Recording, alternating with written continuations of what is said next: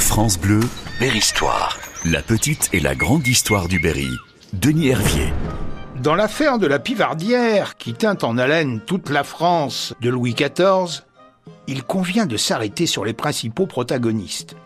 Tout d'abord, vous avez découvert précédemment Antoine du Boucher, seigneur de la Pivardière, gentilhomme sans grande fortune.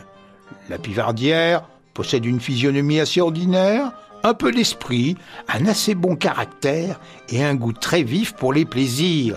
Oui, c'est un sensuel. Bien vite, il s'ennuie dans son petit manoir du Plessis doré, où il réside dans la région de Poulaine, et il songe à se marier. Mais la fortune manque, car la particule ne donne plus systématiquement la fortune lorsque débute le règne de Louis XIV. France Bleu vous plonge au cœur de l'histoire. Berry-Histoire. Mais fort heureusement, Charles-Louis se rappelle qu'à Romorantin vit une parente influente, Madame de la Guérinière. Madame de la Guérinière qui cousine avec toute la noblesse de la région.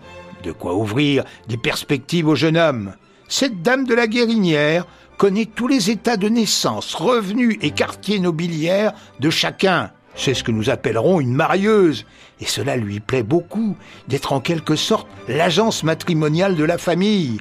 Aussi, elle décide de tirer son jeune cousin de sa solitude et de son isolement. France Bleu, Berry-Histoire. Replongez-vous au cœur de notre histoire commune. Denis Hervier.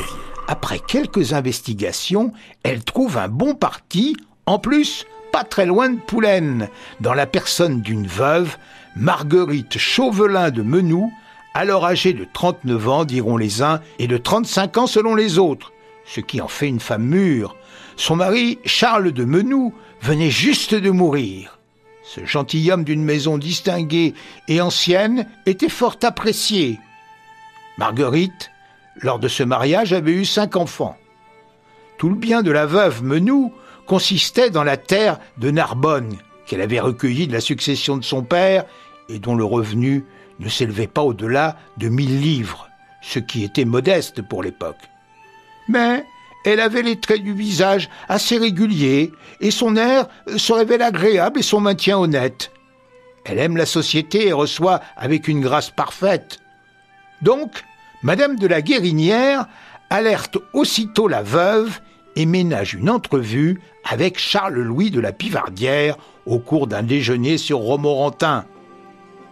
L'humeur et l'allure plaisent aussitôt au jeune homme, et la veuve épouse Louis du Boucher de la Pivardière en 1687. Le mariage est célébré en l'église de Poulaine et le couple s'en vient habiter au château de Narbonne sur Jeux-Maloche, là où précisément toute l'affaire de la Pivardière va éclater. France Bleu, Berry-Histoire.